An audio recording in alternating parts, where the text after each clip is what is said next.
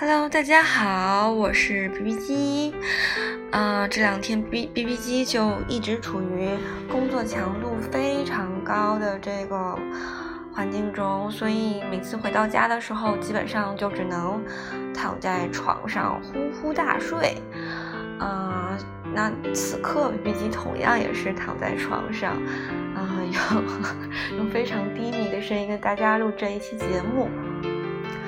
说好听点呢，这个应该是叫做慵懒的声音；说不好听点呢，就是有气无力。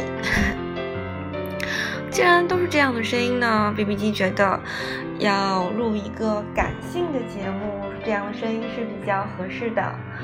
嗯，那么今天给大家介绍一下，今天的配乐是来自于现在非常红的一个日剧。哥哥太爱我了怎么办？里面的主男主角片寄凉太带来的主题曲，日文名还不知道什么意思，好像是英文名叫做 Sora 的一首歌。啊，为什么或是说 B B 机今天想聊一些关于呃比较感性的话题呢？是因为最近有一个嗯认识的一个好朋友。然后他这两天呢，就一直被一个感情的问题所困扰，然后就其实我觉得真的是特别的奇怪，就是处一个处在感情问题当中左右为难、非常纠结的一个女人，她表经常会表现的状态是个非常有趣的一个东西，就是她，呃，明知道。情况怎么样的，答案是怎么样的，人就在不断的催眠自己吧。嗯，具体情况描述一下，就这样。B B 机的这个朋友呢，就是之前认识了一个男生，然后对他也特别的中意。嗯，但是前期呢，两个人聊得也特别好，聊得很走心。嗯，所以这个朋友呢，就是。也渐渐的对这个男生特别的在意，那可是最近一段时间呢，这个男生呀就突然之间也就不联系他了，就是属于嗯打电话不回啊，那个发微信也打电话不接，发微信不回的一个状态。所以这个时候我这个朋友他就就觉得特别的恐慌这样子。所以呢，他就是又不断的在跟我聊天，说：“哎呀，说这臭小子怎么这样，怎么联系也不回。”然后我就就问他说：“我说这个，你是不是你觉得惋惜吗？如果你就停留在现在阶段，如果不再联系的话？”他说：“对呀。”那我说：“既然你觉得惋惜的话。”那你就用尽全力的表达你自己的想法给他，至于说他会不会对你有进一步的回应，这是他的事情，至少你不后悔的，对吗？然后，可是这这个朋友嘛，就是他觉得他已经用尽全力去表达了。但是男方仍然没有这个回应。嗯，此时此刻我对他的话就是，用尽全力了就好，不鼓励再继续浪费时间做这样一个事情。感情本来就是一个两情相悦的过程，并不是说所谓的一个人的独自的坚持、独自的守候就能够得到一个皆大欢喜的一个结局。就比如说你。很形象的一个例子，你想要去走进的是一个人的心扉，而不是去撩动一块石头，对吗？石头永远都不会向你展开他的心扉，因为他本身就没有心，你如何去走进他的心呢？对吧？所以我觉得这个这个朋友，他一直处于这样的状态下，且不断不断的在询问我，然后他也不断不断的在自己的怪声当中走。出去，当然，我觉得当下在局内之人通常都会处于这样一个状态。那么，其实可能过一段时间的话，他可能就会慢慢的意识到这样一个问题。嗯，那其实，嗯，讲这个这个例子还有一个问题是在于什么呢？就是很多人其实嗯，很多人在遇到自己中意的人的面前的时候，经常会不敢于去表达这样一个喜欢的爱意。嗯，用一句话来怎么说呢？我觉得其实，啊，茫茫人海，茫茫人海之中，人与人之间能够，人与人之间太他妈容易错过了。你在人海当中好不容易遇见了一个自己喜欢的人，你这个时候还出于各种的理理由，还假装各种想要放过，你你这个根本就是在跟自己开一个玩笑，对吗？我觉得其实非常非常惋惜，也觉得非常的搞笑，我觉得。说白了。让自己后悔，用是跟他表白呀。如果你喜欢他，like 我们用中文翻译过来就是立刻，对吗？喜欢他就立刻跟他去表白，立刻表白完了没有结果，OK，我们不后悔，因为我们已经做了自己想做的事情。这个时候呢，也不要一直反复的纠结在现在的一个状态当中。因为它并不能起起到一个非常特别好的一个结果，对吗？嗯，然后还要讲一个东西，就今天的这个话题的思路相对来说是比较发散的。想要讲的一个是什么呢？就是呃，不知道大家有没有看《奇葩说》这个节目，在最新的一期要讲的就是说，当生活。当生活暴击了你，你需要感激他吗？PPT 选择答案是不感激，因为生活都暴击了你，你还要感激他？你是傻还是傻还是傻？我觉得不管任何情况下，生活暴击了我，让我在痛苦的过程中得到成长，让我在一次直面挫折的时候。能够更加的坚定，没有那么的彷徨。这个时候，我应该感激的是自己，对吗？而不是所谓的一个暴击。就再举刚才感情的这个例子吧。嗯，当你有选择的机会的时候，你当然要选择选择去。勇敢的表达，对不对？这个时候生活是有给你所选择的。可是当你在犹豫的左右再三，说，嗯，说在纠结说我要不要表白啊，要不要表达的时候，机会错过一纵即逝。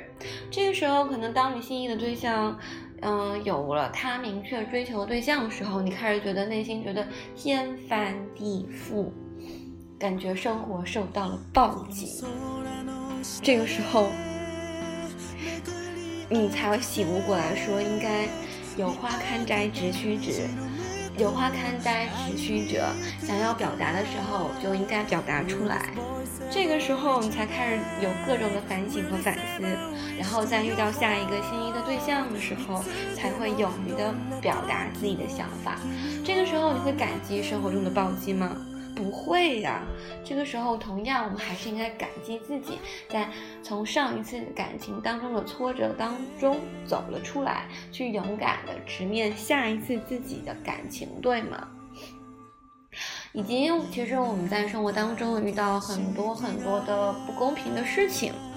比如说，你受到领导不公平的待遇，或者说你觉得，嗯，我们在学习的时候受到了老师以及辅导员不公平的待遇的时候，你会感激那个不高那个那些不公平的行为吗？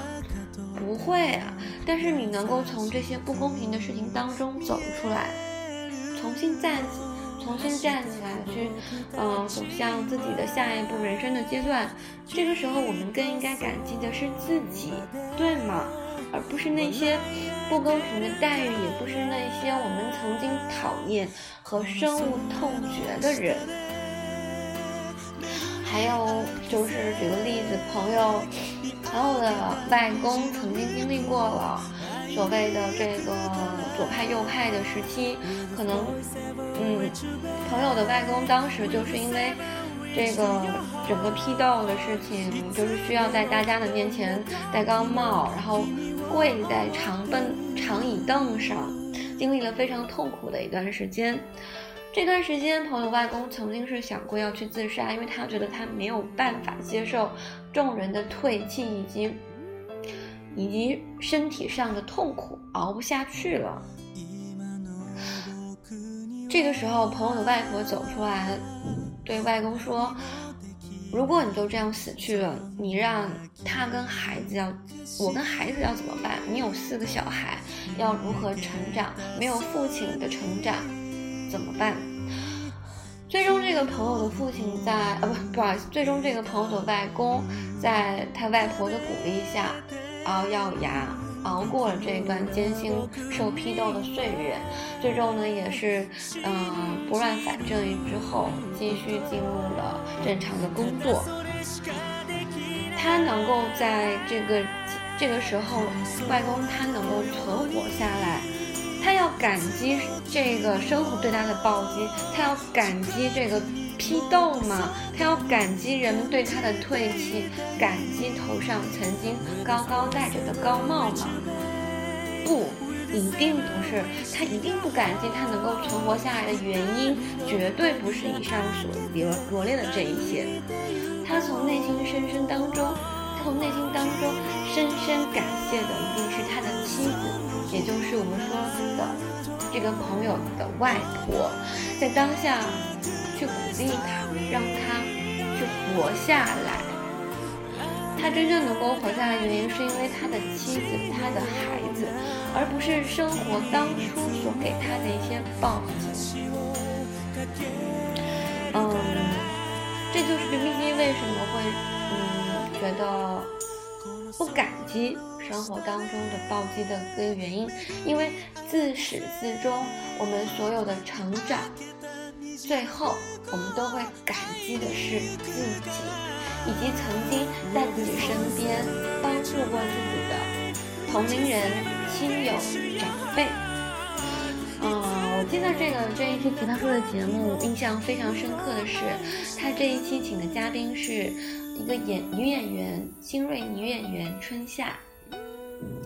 春夏在尾末，他说了一段令我非常感动的一句话，他就在说关于他在发表意见，关于说他到底应不应该去感激生活的暴击这样一个事情。他说他其实本身不是一个特别。能够吃苦的小孩是个特别，其实是个特别放纵任性的小孩，但是呢，可能为了工作，当时到大城市打工，也住了地下室，每天早上五点钟起床要去赶地铁，每天晚上很晚下班才能回来，然后其实经历过了很多很多，那在这个过程中呢，他也得到了很多不同的成长。在这个成长的过程中，她可能从原来非常天真浪漫的一个女孩，最终变成了一个比较敏感，在工作生活当中都很强势的一个人。因为只有强势，才能给他带来安全感。那虽然他现在其实生活很成功，事业很成功，拿到了该有的奖项，整个的演艺事业是走在一个蒸蒸日上的一个道路上。这个时候呢，有一天他就跟他的妈妈说：“他说，妈妈，我觉得其实现在，嗯的成功，非常感谢，就是说之前自己的一些努力，可能之前经受的一些挫折，可能之前经常吃不上饭呀，呃，住在地下室啊等等的经历，可能他在说的时候，他觉得其实还是非常感激过去自己能够熬下来这一段时间。”可是他的妈妈在听完这段话了之后，就跟他说了一句：“春夏，我很对不起你，对不起你，我没有尽好一个妈妈的责任。”春夏在听完这句话了之后，觉得内心特别的难受，扎心了，老铁。因为在这一刻，他可能觉得所有经历过的生活上的挫折、磨难。对他来说，都算不上什么。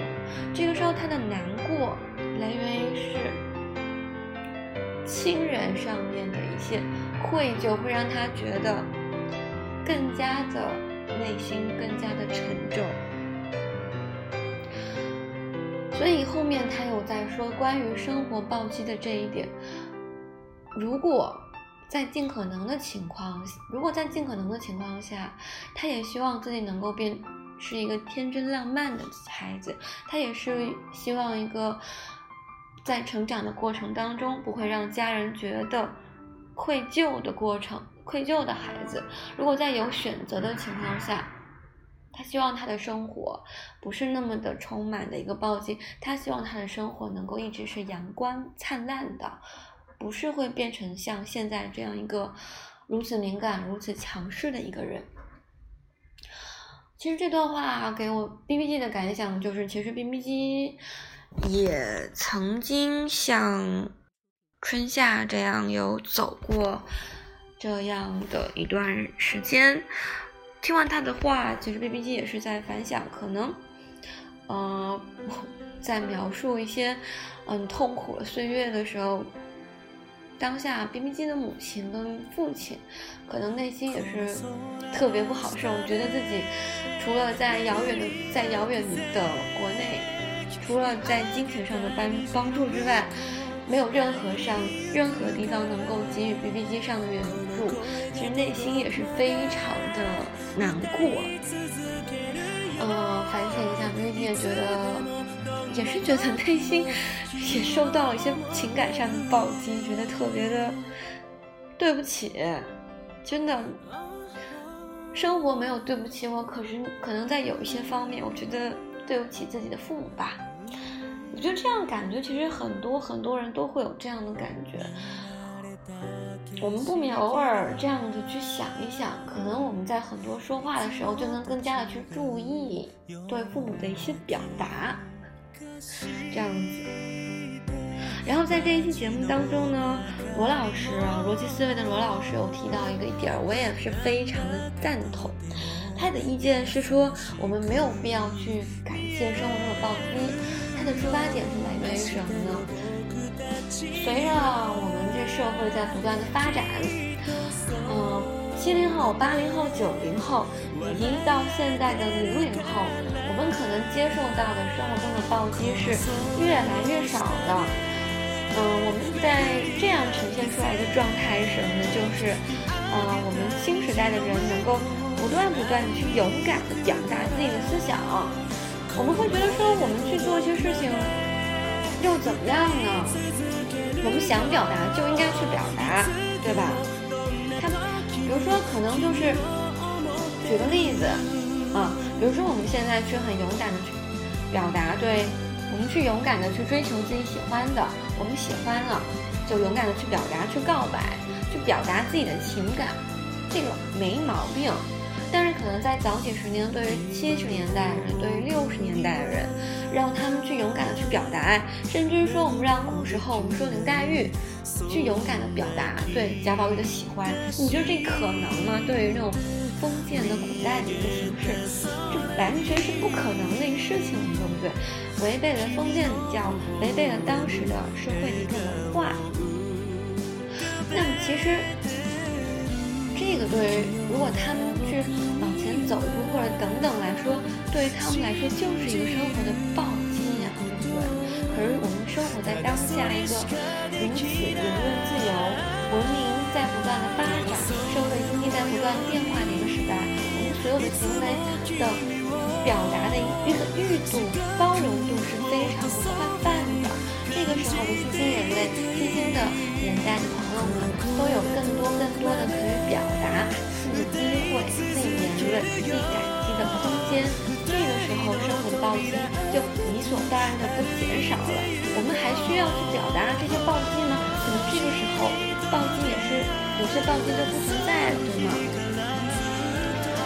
听完这一整期的奇葩说，一期就觉得，嗯，怎么讲，受益匪浅。所以呢，同时在安利大家，如果有时间的话，可以去看一期这样的奇葩说。我觉得是非常非常有对自己的思想的启迪以及观念的启迪，是一个非常有意义的一个东西。因为当下我们生活在一个非常新的一个时代，对感情，不管是对生活、对工作，我们都应该要勇于的去表达自己的想法。工作上，你觉得这个东西我不能做，这个东西我需要帮助，我需要援助，或者说领导，我觉得你这样处事方式不对，说去表达。我觉得你只要用正确的说话方式，用很礼貌的方式去表达，没毛病。领导也不能用什么理由来去怼你，什么任何的东西都不会的。毕竟现在是一个相对来说人人都比较平等的一个东西。以及在感情方面，我也是觉得说，如果你用尽全力了去表达，去对你喜欢的人去告白了，不会在人海的茫茫当中去做错过了你喜欢的一个人，那有什么好纠结的呢？至于他。对你的任何的回应，那是他的事情，你没有任何的遗憾。回过头来拍拍手，你都不觉得那是一个遗憾的事情。那在比如说在其他的，嗯，求学过程，在执着于自己奋斗的道路上，在创业的道路上，你坚持了，你去尝试了，你管他生活的暴击是什么呢？生活再有什么暴击的时候，你都能扛下来。你这时候也是。在对得起自己的情况下，在不断的走向自己人生更美好道路上，不是吗？啊呀，今天这期节目呢，其实因为 B B 机躺在床上，所以思维呢就整个天马行空、飘飘荡荡，可能讲了感情，可能讲了生活，可能讲了励志，可能讲了鸡汤。嗯，各位听众，如果觉得有意义的话，你就从中选取一部分，然后再结合自己的东西，好好的想一想，或许这这也是一期会对你来说有一点点小小的震动的节目呢，对吗？呃，那么就是在节目的最后，B B 机再安利一下这个节目。如果有喜欢的朋友听了 B B 机的节目的话，可以到荔枝这一个 A P P 上面搜索 B B 机来关注以及订阅 B B 机这一个节目。那么非常感谢大家的聆听，以及对 B B 机的一些留言，我都有收到了，会认真的进行错。今天的节目呢，就到这里就结束了。这首歌如果喜欢的话，我会，大家可以去在网易云里面下载，挺好听的，我觉得。所以今天循环播放的就是这一首歌了。那么就祝大家晚安，Good night。